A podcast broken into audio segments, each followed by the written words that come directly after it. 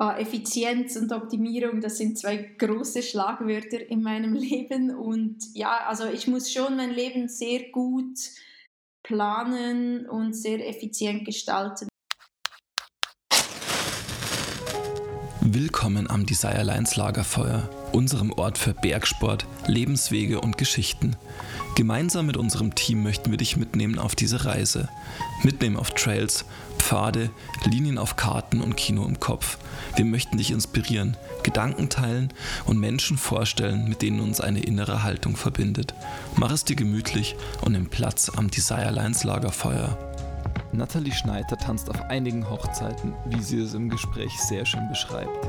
Sie wurde 2019 erste EMTB-Weltmeisterin organisiert Events als Messeleitung der Cycle Week, kommentiert Red Bull Mountainbike-Rennen, modelt und macht vieles mehr. Wir sprechen über genau diese Hochzeiten, darüber, warum Athletinnen, die heute medial wirksam sind, authentische Geschichten erzählen müssen und welche das bei ihr ist.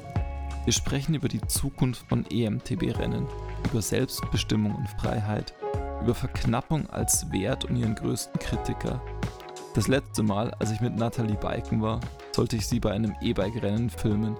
Knapp 30 Sekunden konnte ich dranbleiben, bevor ich keuchend abreißen lassen musste. Heute hatten wir das mehr gemeinsame Zeit. Willkommen am Desire Lines Lagerfeuer, Nathalie Schneider. Cool, Nathalie. Schön, dass wir ähm, uns treffen. Es ist so, wir haben ja die Vorstellung, wir sitzen an einem Lagerfeuer. Das heißt, wir waren irgendwie den Tag über gemeinsam Radfahren, sitzen jetzt am Lagerfeuer, wir kennen unsere Namen und ich frage dich, wer du bist und was du machst. Was antwortest du da? Puh. Ja, ich würde sagen, ich bin Nathalie aus der Schweiz. Ich fahre Fahrräder, ich fahre alle möglichen Arten von Fahrrad, weil es mich glücklich macht.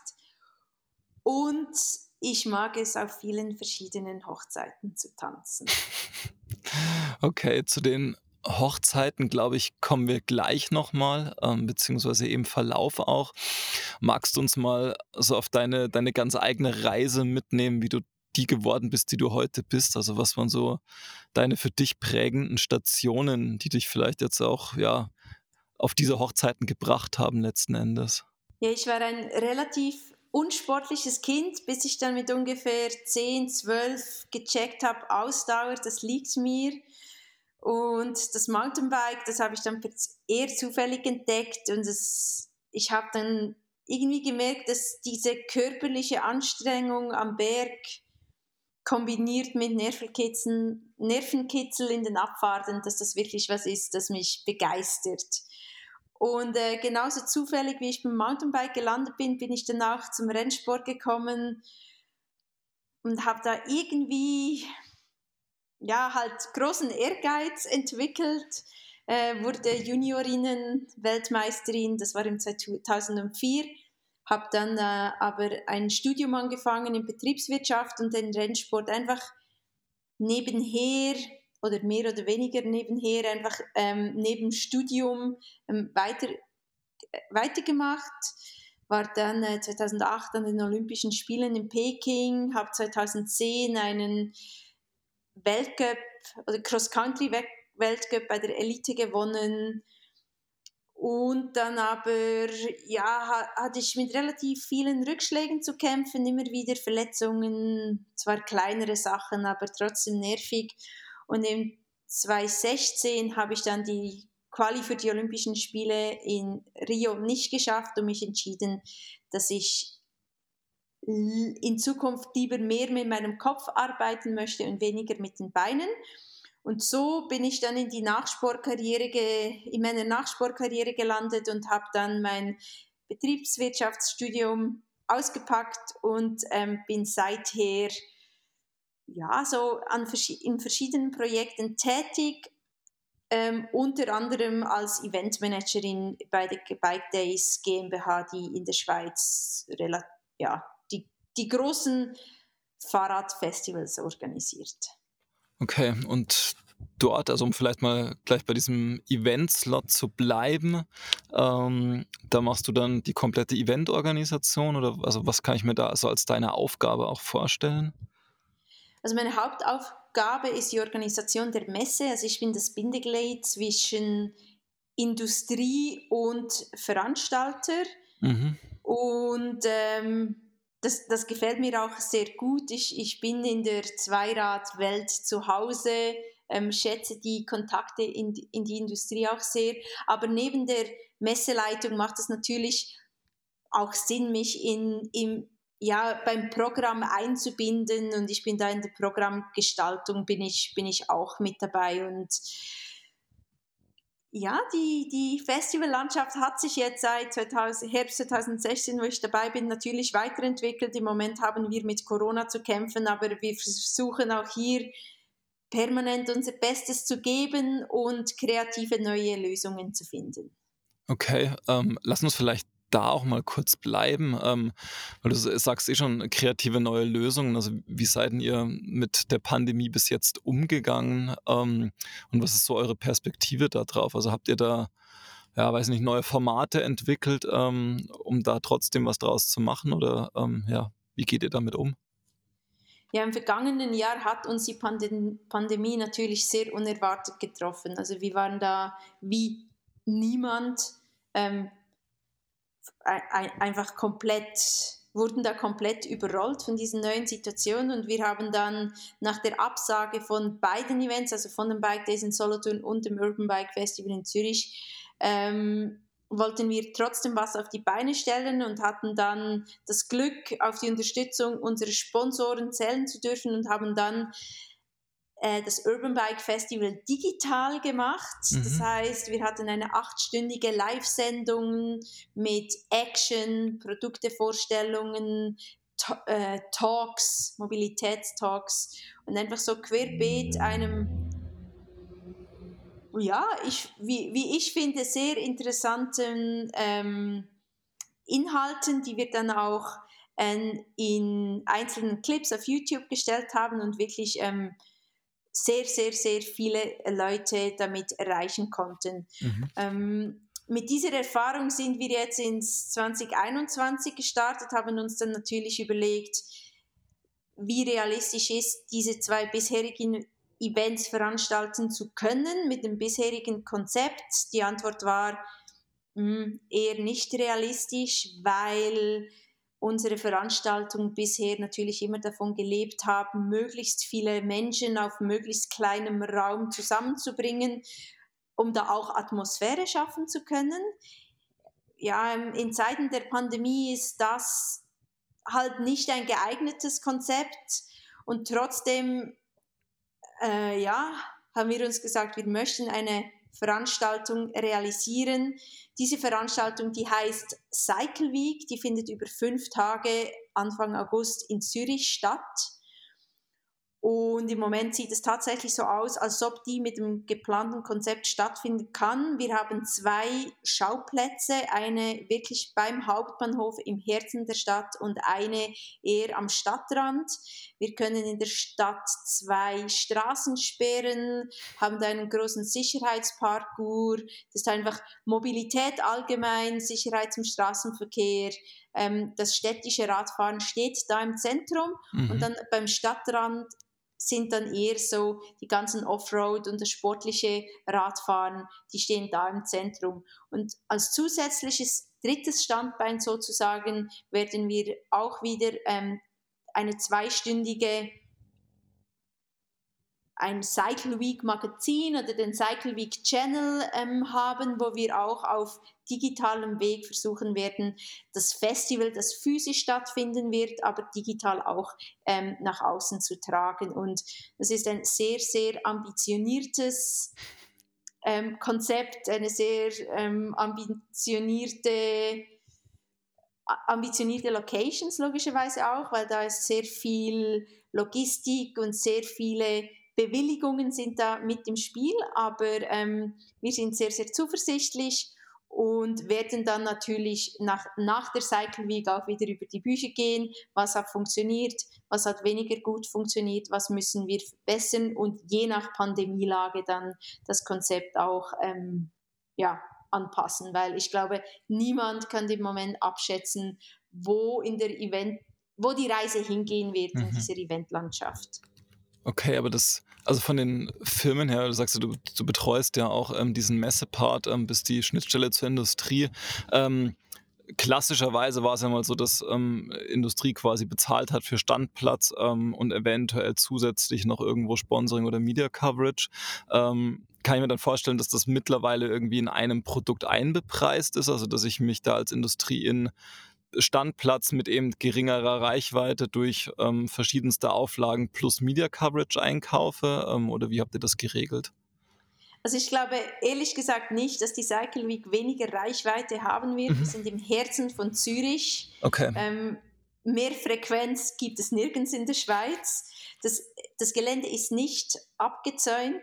Äh, okay. Es wird keinen Eintritt kosten. Also jeder Mensch, der ähm, beim Hauptbahnhof von Zürich ein- und ausgeht, also das ist äh, beim Ausgang Zielpost, der wird durch die Cycle Week und durch die Expo okay. laufen. Mehr Frequenz gibt es in der Schweiz nicht. Ähm, aber ja, logischerweise verändert sich natürlich schon auch die Art, wie wir kommunizieren, weniger Print, mehr Online und die Art und Weise, wie wir unsere Aussteller in die Kommunikation und auch in die Programmgestaltung einbinden, das hat sich definitiv durch Corona verändert. Also wir versuchen viel mehr äh, Ausfahrten anzubieten mit Brand Ambassadors zum mhm. Beispiel. Also die Aussteller, die können sich aktiv in die Pro Programmgestaltung einbringen und es wird halt zumindest im Moment keine ähm, so Public Events wie Cross-Country-Rennen, Marathonrennen oder solche Sachen geben, sondern eher ähm, wirklich qualitative Programmpunkte, wo der Brand wirklich direkt dann mit dem Endkonsumenten auch in der Programmgestaltung in, in Kontakt tritt. Okay, ich finde den Punkt ähm, recht spannend, ehrlich gesagt, weil das, also da treffen für mich gefühlt irgendwie gerade so zwei Vorstellungen und Welten auch ein bisschen aufeinander. Also ich habe das Gefühl, dass die letzten Jahre, gerade was so, so Bike-Events ähm, oder überhaupt auch Outdoor-Events anbelangt, dass gerade die gut funktionieren und ein, ein gutes Standing haben in der Branche, wo genau das passiert, also wo sich die, ähm, die Firmen ähm, ins Programm mit einbringen können, wo sehr, sehr ja, intensive Touchpoints quasi aufgebaut werden über diese gemeinsamen Ausfahrten, was aber im Umkehrschluss ja auch immer bedeutet, dass ähm, runtergerechnet mal so ganz klassisch werbetechnisch ähm, der einzelne Kontakt sehr, sehr teuer ist, weil ich habe mein Team, was ich da hinstellen muss, ich habe meinen Standplatz, den ich bezahle, vielleicht auch noch die Programmintegration. Ähm, und im Gegenzug dazu schaut die Industrie gerade sehr, sehr stark in Richtung ähm, ja, skalierbarer Online-Maßnahmen, ähm, um immer ja, geringere TKPs idealerweise auch hinzubekommen und immer zielgruppenspezifischer. Wie geht denn das für dich zusammen oder wie ist vielleicht auch das Feedback aus der Industrie dazu? Ähm, das fände ich ganz interessant. Ähm, also ich glaube, im Moment sind, sind, sind in der Fahrradindustrie alle wirklich in einem Ausnahmezustand. Der Druck ist hoch, ähm, Fahrrad boomt, Lieferfristen, die sind, wie sie sind. Ähm, also ich glaube, es ist eine nicht einfache Situation für alle in der Industrie, nicht nur für die Eventveranstalter. Logischerweise sind, sind, die, sind Veranstalter extrem hart durch die Pandemie getroffen worden, aber auch ähm, der Erfolg der Fahrradindustrie allgemein bringt ja ihre Hürden und Stolpersteine mit mhm. sich. Und wir versuchen jetzt mit dem Konzept Cycle Week eigentlich ein bisschen einen Spagat. Also wir versuchen einerseits haben wir eine Location, die hoch frequentiert ist im Herzen der Stadt, die die Ausstellung, die geht fünf Tage, nicht bis, wie bisher nur zweieinhalb. Das wird sich dann äh, am Event selber zeigen, wie, äh, ja, ob das, wie das auch ankommt bei Besuchern und, und den Ausstellen. Und zusätzlich zu dieser hochfrequentierten Location versuchen wir eben auch die, qualitativ, die Möglichkeit für diese extrem qualitativen Kontakte zu schaffen. Also das ist schon mal ein Spagat. Und dann eben der erweiterte digitale Arm. mit auch unseren Medienpartner, das ist dann nochmal eine Verlängerung ähm, der Reichweite, wo ich finde, wir, versuchen da gerade wirklich etwas sehr zeitgerechtes auf die Beine zu stellen, aber natürlich sind wir als Veranstalter auch extrem äh, angewiesen, dass die, dass die Industrie, unsere Aussteller, dass die da mitziehen und mitmachen. Und äh, es ist ein sehr stressiges Jahr, alle haben sehr, sehr viel, sehr, sehr viel Arbeit und ähm, ja, wir, wir versuchen das, ähm, wir nehmen jetzt diesen, diese Cycle Week ähm, in Angriff und ich denke dann im August nach dem Event können wir mehr dazu sagen und werden dann selbstverständlich auch auf das Feedback von unseren Ausstellern hören und das ähm, im Folgejahr dann dementsprechend umsetzen. Okay. Habt ihr dann, also spielt ihr dann ähm, im Online-Bereich eure eigenen Kanäle oder wird das primär über irgendwelche PR-Kooperationen ähm, abgewickelt? Äh, beides. Okay. Ja. Aber ähm, also zum Glück bin ich Messe und nicht Kommunikation. Okay.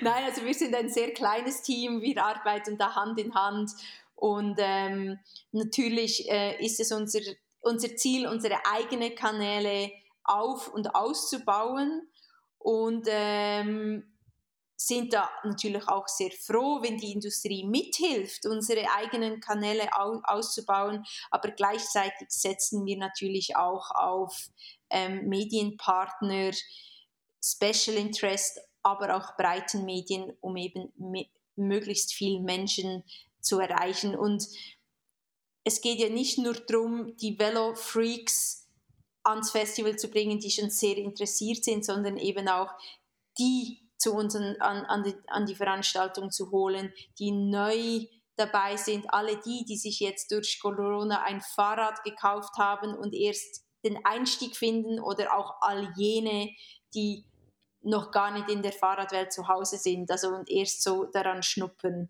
Und ja. das, ähm, das versuchen wir dann logischerweise auch in der An Angebotsgestaltung, also in unserem Programm dementsprechend auch abzubilden, dass, dass es halt Einsteigerkurse gibt, Fahrtechnik mit den Swiss Cycling Guides, aber zum Beispiel auch Rennradausfahrten mit einem Profiteam.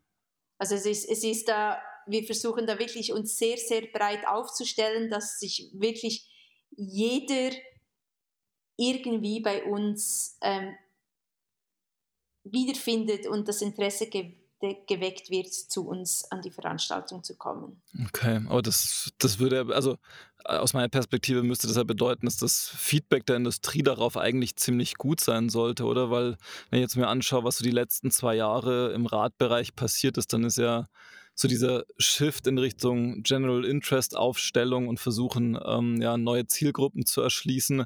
Ähm, war ja so der, der Fokus mit ja, mehr oder minder großem Erfolg, glaube ich. Ähm, und die Cycle Week, wenn ich das richtig verstehe, gerade mit diesem Standort in Zürich, bringt ja dieses super spannende Moment ähm, der Zufälligkeit eigentlich rein. Das heißt, ich bin in Zürich unterwegs und stolper halt einfach drüber. Also was, was ich durch einen Online-Marketing und ein Targeting eigentlich vermeiden will ähm, oder nur noch schwer generieren kann, bekomme ich ja in diesem physischen Event. Und das ist ja eine ganz, ganz wertvolle Geschichte. Also ist da der Zulauf der Industrie auch entsprechend gut?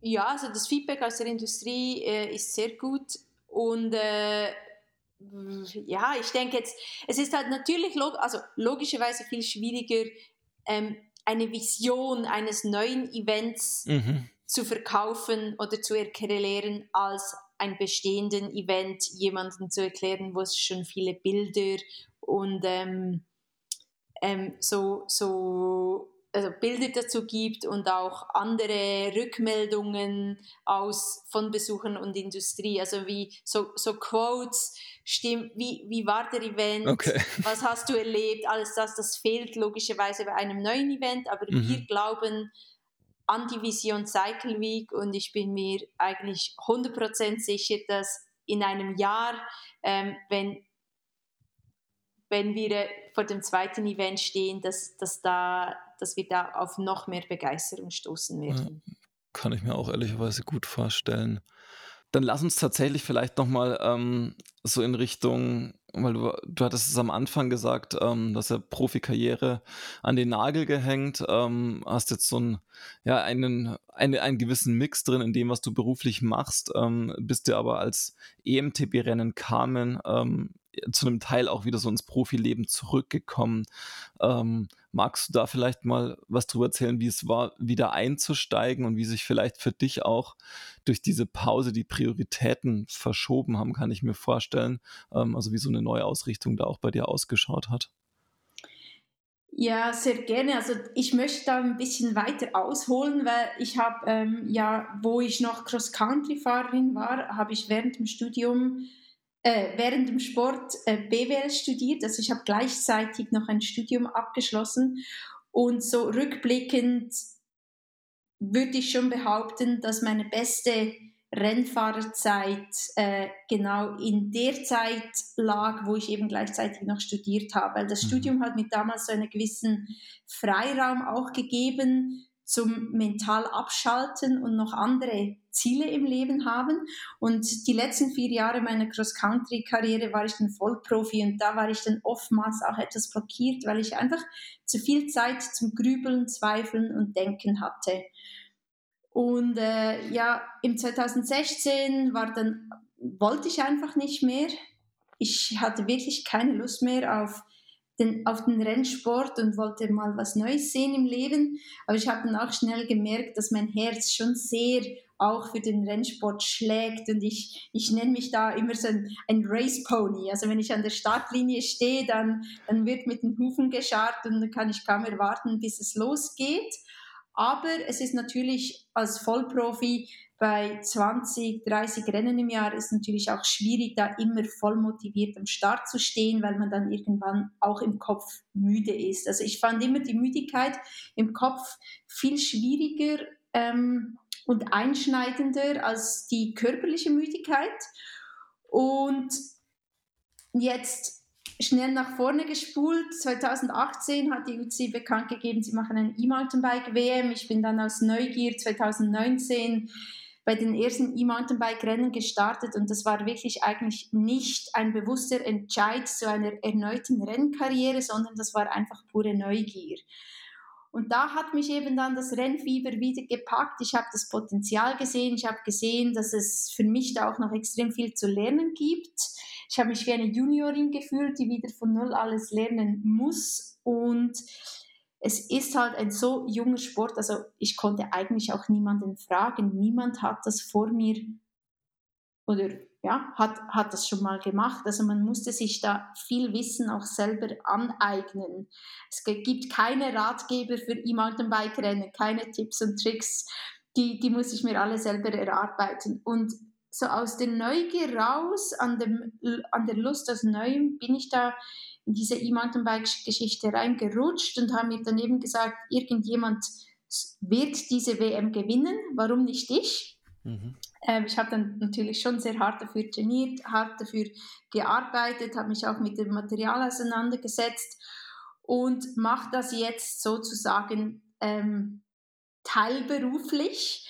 Das heißt nicht, dass ich nicht ähm, alles im Training gebe. Das heißt nicht, dass ich nur zweimal die Woche Rad fahre. Das heißt einfach, dass nicht mein ganzer Tagesablauf aufs Training ausgerichtet ist. Also es ist ein bisschen wie früher im Studium. Da hatte ich, wusste ich, ich habe über Mittag zwei Stunden Zeit zum Radfahren. Ähm, und dann hast du die zwei Stunden Zeit und gehst einfach, weil du hast keine Wahl. Und als Profi war es halt bei mir schon auch oftmals so, dass ich dann am Morgen aus dem Fenster schaue, sehe, das Wetter ist nicht so gut und einfach bis am Nachmittag wart. Und ähm, das hat mich nicht unbedingt glücklicher gemacht. Darum muss ich sagen, ich mache mir oftmals schon einen großen Stress mit eben auf vielen Hochzeiten tanzen, aber es ist auch ähm, für mich viel mehr die Erfüllung, als eben wirklich hauptberuflich Rennen zu fahren. Okay. Hast du denn das Gefühl auch für dich, dass du die Zeit wirklich wesentlich effizienter nutzt, wenn du, wenn du nur weniger zur Verfügung hast? Ah, Effizienz und Optimierung, das sind zwei große Schlagwörter in meinem Leben. Und ja, also ich muss schon mein Leben sehr gut planen und sehr effizient gestalten, auch logistisch. Also wenn ich zum Beispiel zur Arbeit fahre, in, ins Büro, gut, jetzt mit Corona gehe ich ein bisschen weniger ins Büro als früher noch, aber da muss ich natürlich auch oft mal ein Rad mitnehmen. Ich muss immer überlegen, welches meiner Fahrräder brauche ich gerade wo. Vielleicht gehe ich irgendwie ins Büro und von da gerade noch weiter an ein Shooting oder so. Und da ist immer sehr viel Planung auch involviert, die mich manchmal auch etwas müde macht. Mhm. Aber eigentlich so diese, der Effizienzanspruch, das ist schon noch etwas, das, das, das mag ich eigentlich sehr. Okay. Ähm, was ich mich im Vorfeld auch schon gefragt habe, ähm, weil wir jetzt in der Vergangenheit tatsächlich öfters mal mit, ähm, mit ja noch amtierenden ähm, Cross-Country-Profis gearbeitet haben und bei denen Gefühle der Tagesablauf extrem durchgetaktet ist. Also die haben ein Team, ähm, da wird sehr, sehr viel ähm, so organisatorisch beiseite genommen und die Hauptkonzentration ist wirklich so auf Training und Rennen fahren. Jetzt hast du eben deine, deine verschiedensten Baustellen und hast auch gerade gesagt, sehr viel selbst organisiert. Ähm, war das dann auch eine bewusste Entscheidung für ja, in einem gewissen Maße mehr Freiheit und Selbstbestimmtheit? Ähm, und die zweite Frage, die sich daran anschließt, ist, hat sich das eingelöst für dich auch? Weil ich habe da immer so ein bisschen den Blick auch irgendwie, wenn ich so auf meine Selbstständigkeit schaue, mir auch oft gedacht habe, okay, also es geht schon viel um Freiheit und Selbstbestimmtheit. Ähm, die hat natürlich aber schon auch ihre Grenzen irgendwie ähm, in dem, für was man sich so verpflichtet. Ähm, also wenn man sich dann irgendwie doch wieder für was verpflichtet, dann, dann ist ja doch, dann gibt man ein Stück weit auch wieder ab irgendwie in dieser Verpflichtung. Also wie ist das bei dir, diese Konstellation auch? Ja, es ist schon so, dass ich ursprünglich auch mal ähm, mit Cross Country aufgehört habe, weil ich einfach mehr Freiheit und mehr Selbstbestimmtheit wollte, weil als, als Cross-Country-Athlet oder wenn man, zumindest wenn man in einem Team organisiert ist, da ist man halt so immer so ein, in einem Gefüge, da wird einem viel vorgegeben, ähm, man ist im Team, man kann sich nicht die, die Partner aussuchen, die man persönlich will. Und ähm, ich hatte da irgendwie das Gefühl, ich bin da ein bisschen draus ja, herausgewachsen. Ich, ich, das mhm. war für mich super mit 21, mit 26 vielleicht auch noch, aber mit 30, da war ich viel mehr interessiert an meinem eigenen Netzwerk und an meinen eigenen Entscheidungen und eben auch, dass ich mit Firmen zusammenarbeiten kann, die ähnliche Ideale und ähm, Überzeugungen mitbringen.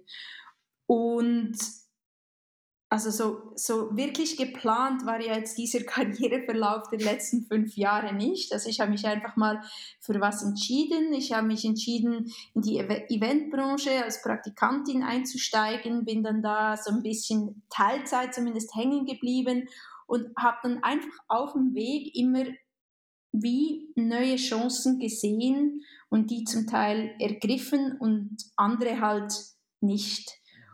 Und ähm, ja, es war wirklich, also ich in meinem Leben, ich habe aufgehört, allzu fest zu planen, weil alles, was ich geplant habe, das ähm, ist so eh, sowieso nie eingetroffen. Ich, ich versuche schon, also so zum, zumindest ein paar, für ein paar Wochen oder Monate heraus einen Plan zu haben, aber jetzt, ja, ich, ich musste schon lernen oder ich glaube, wir alle mussten lernen, jetzt gerade im Zusammenhang mit der Pandemie, dass man da auch sehr flexibel bleiben, bleiben muss. Und ähm, klar, also diese Unabhängigkeit und Selbstbestimmtheit, die hat auch ihren Preis. Also wenn ich zu was Ja sage, dann muss ich es auch machen und durchziehen und die Qualität liefern, weil ich stehe dahin mit meinem Namen und meiner Person. Ähm, aber eigentlich, also ja, man gibt schon auch etwas Sicherheit ähm, auf, aber so im Großen und Ganzen bin ich eigentlich sehr zufrieden mit der Entwicklung und dass ich jetzt eben auch selber mehr bestimmen kann. Und die, die Firmen, die mich ähm, als Arbeitgeber begleiten, aber auch als Sponsoren begleiten, jetzt in den letzten Jahren, da sind nur Firmen drunter, wo ich sehr schätze, also die Produkte schätze, die Menschen dahinter schätze, die Einstellungen und wie, ähm, ja, die, die Visionen schätze und das finde ich macht, macht das Ganze halt schon auch sehr viel erfüllender. Mhm. Okay. Ähm, du hast jetzt eh schon das Thema Sponsoren angesprochen ähm, und du bist jetzt doch schon relativ lang in dieser Branche auch unterwegs. Ähm, was ist denn dein Gefühl, wie sich so dieses Verhältnis Athlet zu Sponsoren, ja, weiß nicht, verändert, weiterentwickelt hat die letzten Jahre?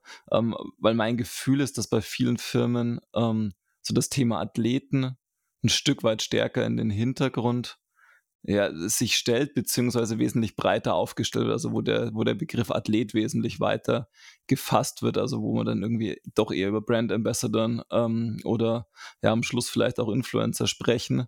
Ähm, also wie hat sich das aus deiner Sicht verändert und was für einen Einfluss hat es vielleicht auch auf, ja, auf diesen Status ähm, als sportlicher Athlet ähm, in diesem ganzen Gefüge? Also ich glaube, es gibt schon noch immer diese Athleten, die wie die traditionellen Athleten, die einfach Rennen fahren und Resultate liefern und aufgrund dessen auch so ein Sponsoring sich erkämpfen. Es gibt, ich, ich, die meisten Cross-Country-Athleten sind so, das sind aber auch die, die eben dann in Teams organisiert sind, wo das Team XY einen schnellen Rennfahrer ähm, engagiert, der dann Resultate liefern soll. Aber ganz allgemein, da bin ich mit dir einverstanden, ist der Begriff Athlet, der wird heute viel breiter ähm, definiert. Es können Influencer, Meinungsbildner, vielleicht sogar Guides, ähm, vielleicht auch Trailbauer. Also einfach so ganz generell kann man da Brand Ambassador werden, ohne dass man jetzt ähm, Rennen fahren muss. Aber ich glaube nicht, dass zumindest in der Fahrradindustrie Social Media Follower alleine ähm, reichen, um mhm. wirklich so äh, äh, Unterstü Unterstützung zu kriegen. Ich finde jetzt gerade auch in den vergangenen zwei Jahren wird es für viele, viele Firmen immer wichtiger, dass eben, dass die Athleten oder die Ambassadoren, dass das auch echte Menschen sind, die echte Geschichten zu erzählen haben und ja auch ein bisschen Vor Vorbilder sind. Und ich glaube, so als reiner Influencer wird man es über wie länger wie mehr sehr schwierig haben, weil es einfach nicht wirklich glaubwürdig ist. Und ich merke jetzt auch, also ich an mir selber merke ich zum Beispiel, wenn ich, ähm, ich war über Pfingsten im Urlaub mit dem Gravelbike in Slowenien, ich habe da ähm, von, von der Reise berichtet auf Social Media, ähm, arbeite jetzt auch gerade an einem Reisebericht und die, die Rückmeldungen auf so eine Geschichte, die ich wirklich gemacht habe, ein Abenteuer oder ein Erlebnis, das ich wirklich gesucht habe, da, da sind die Reaktionen aus der Community, die sind viel, viel größer als äh, auf irgendwelche Hochglanzgeschichten. Und ähm, das ist eigentlich etwas, das mich persönlich sehr freut, weil ich immer finde, ich werde selber viel mehr inspiriert durch Menschen, die was wagen und äh, richtige Geschichten erzählen. Mhm. Und ähm, genau so möchte, möchte halt auch ich authentisch sein und richtige Geschichten erzählen. Und das ist eigentlich egal, ob ich jetzt halt mit dem E-Mountainbike eine Tour fahre oder mit dem Gravelbike oder mit dem Rennrad. Du hast es jetzt selber schon gesagt, das Erzählen von Geschichten ist damit ja durchaus ein Teil deiner, ja, deiner Profession auch. Ähm, was für eine Geschichte ist denn das aus deiner Sicht, die du erzählen möchtest? Also über den Sport, über, weiß nicht, das Leben vielleicht auch und dich selbst. Also was ist diese Geschichte, die man von dir außen wahrnehmen soll? Also ich glaube, mein Hauptanliegen oder die Geschichte, die ich erzählen möchte, ist, dass Radfahren glücklich macht und dass es dabei eigentlich egal ist, was für ein Rad das man fährt. Also ich bin durch meine, durch diese E-Mountainbike-Rennen jetzt finde ich manchmal ein bisschen abgestempelt als weibliche Personifizierung des E-Bikes. Aber ähm, als privater Mensch fahre ich auch Rennrad, Gravelbike, Cross-Country, Enduro und eben E-Bike als zusätzliches Pferd im Stall. Und ich bin wirklich sehr stark dagegen, zwischen diesen verhärteten Fronten von zum Beispiel Endurofahren oder einfach Mountainbiken, Biobiken und E-Biken. Ich, ich verstehe das einfach nicht. Ich ich verstehe nicht, warum ich nicht Rennradfahrer in Lycra und Bikeparkfahrer im Fullface gleichzeitig sein kann. Und einfach das Aufzeigen von Radfahren macht glücklich, man kann aber man muss sich aber da nicht entscheiden, zu welcher Nische man gehört, sondern man kann einfach die Begeisterung fürs Fahrrad ganz generell leben, auch im Alltag, im urbanen Raum.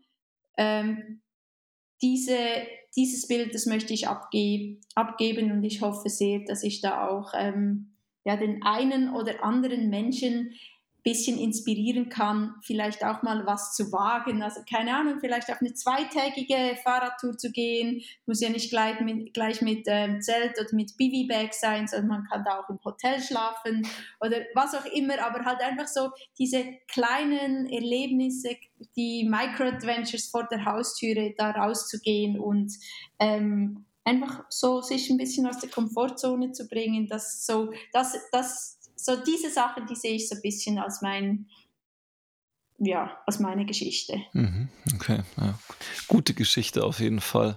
Ähm, bin, bin auch gespannt, inwiefern sich dieses, diese Sparten, ob die sich eher noch verstärken in einem gewissen Maße ähm, durch alles, was im, im Online-Marketing auch passiert, also ob durch immer stärkeres Targeting quasi ähm, sich diese Zielgruppen irgendwie auch zementieren ähm, oder ob sie die sich tatsächlich irgendwann aufbrechen lassen, weil man erkennt, dass es viel sinnvoller ist, quasi auch rein vom Verkauf her irgendwann ähm, so Cross-Verkäufe zu machen. Also jemand, der ein Rennrad fährt, kann halt auch ein Downhill-Bike verkaufen, wenn er das gut findet ähm, mhm. oder kann auf ein City-Bike setzen. Ähm, und das ist damit, also dass damit auch diese ganze Kommunikation so ein bisschen fluider wird und nicht zu zugespitzt.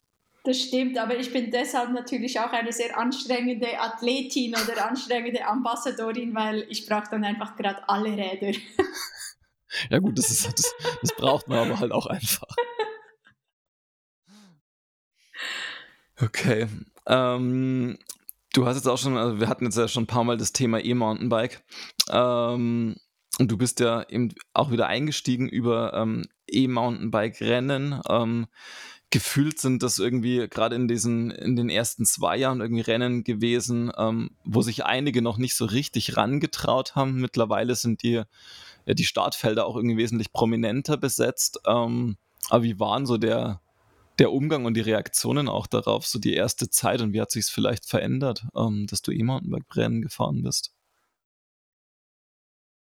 Also eigentlich sind wir jetzt einfach, ja, eigentlich sind wir erst zwei Jahre in dieser EMTB-Renngeschichte drin und vor zwei Jahren, da mag ich mich noch gut erinnern, da habe ich ähm, schon auch positive Reaktionen gekriegt, aber auch sehr viel Stirnrunzeln und ähm, also das lief von anderen noch aktiven Athleten über den Verband. Ähm, also da gab es schon sehr viel auch Gegenwind für mich. Und äh, das hat sich aber mittlerweile wirklich grundlegend verändert, weil viele der ähm, Athleten, die auch noch aktiv sind, die haben ein E-Mountainbike, das sie auch im Training nutzen und das egal, ob sie Cross-Country oder Enduro oder Downhill-Athleten sind.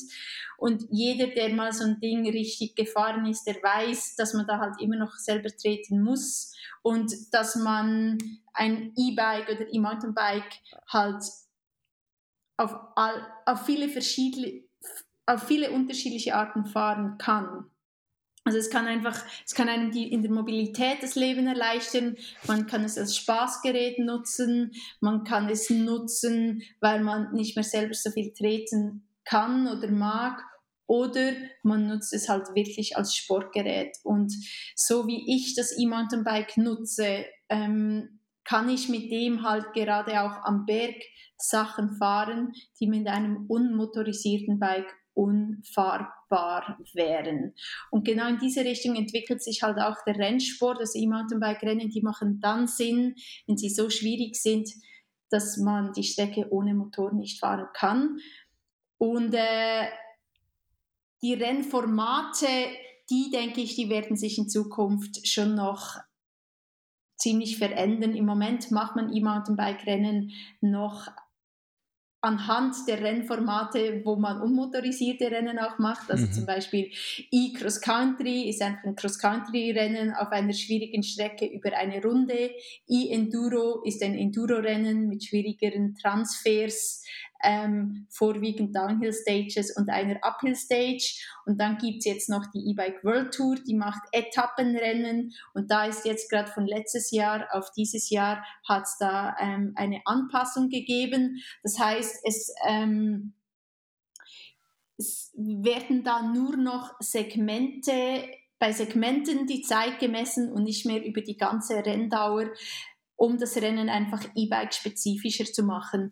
Mhm. Und ein Rennformat, das wirklich E-Bike-spezifisch ist. Ich glaube, da muss man noch ein bisschen tüfteln, damit man dann eben auch wirklich Rennen veranstalten kann, die dem E-Mountainbike auch gerecht werden. Okay.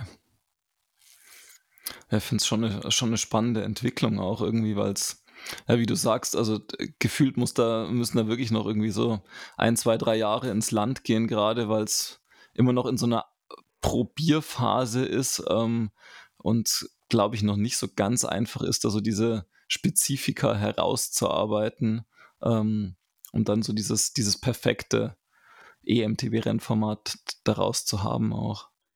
Also ich denke, da wird wirklich noch einiges passieren, aber das Spannende daran, jetzt dabei zu sein, ist, dass man da ja auch ein bisschen ähm, mitgestalten kann. Und die, die Rennveranstalter, die sind ja auf Feedback angewiesen, die Verbände sind auf Feedback angewiesen und ich denke, jetzt ist eigentlich die spannendste Zeit, um in diesem um in dieser EMTB-Welt dabei zu sein. Ja, das stimmt allerdings. Vor allem sind es jetzt auch sehr unterschiedliche Leute, die dabei sind. Also du hast gerade die E-Bike World Tour genannt. Das sind ja Leute, die ursprünglich eigentlich, wenn ich es richtig gesehen habe, eigentlich aus dem Wintersport kommen.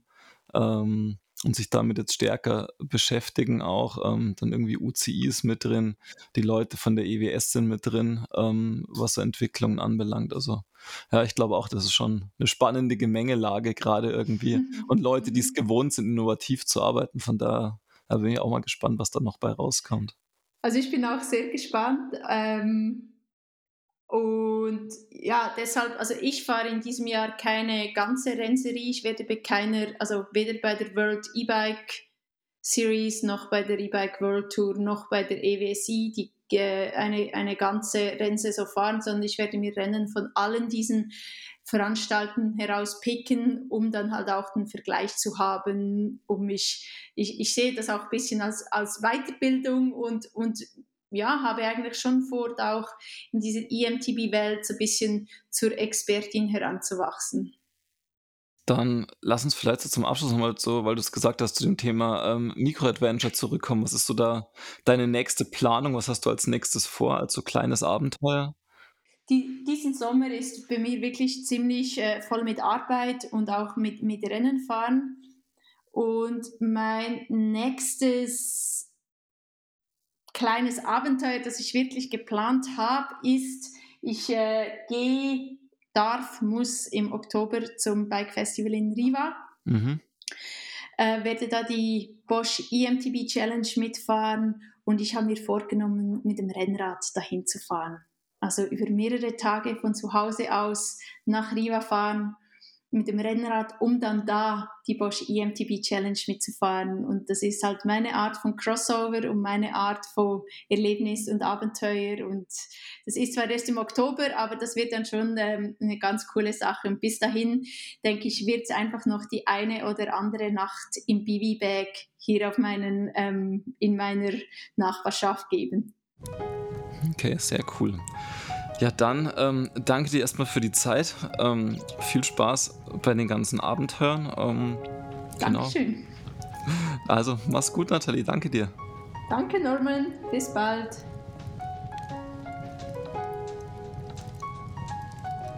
Wir bleiben noch ein wenig sitzen und blicken ins Feuer. Wir hoffen, dass dir diese Folge des Desirelines Podcasts gefallen hat und freuen uns über Likes und positive Kommentare. Teile die Folge gern mit KollegInnen und FreundInnen die Gefallen am Lagerfeuer finden könnten. Hast du Feedback und oder Gastempfehlungen für uns? Dann schreib uns gerne eine Mail an podcast@desirelines.de. Bis nächste Woche am Desirelines Lagerfeuer.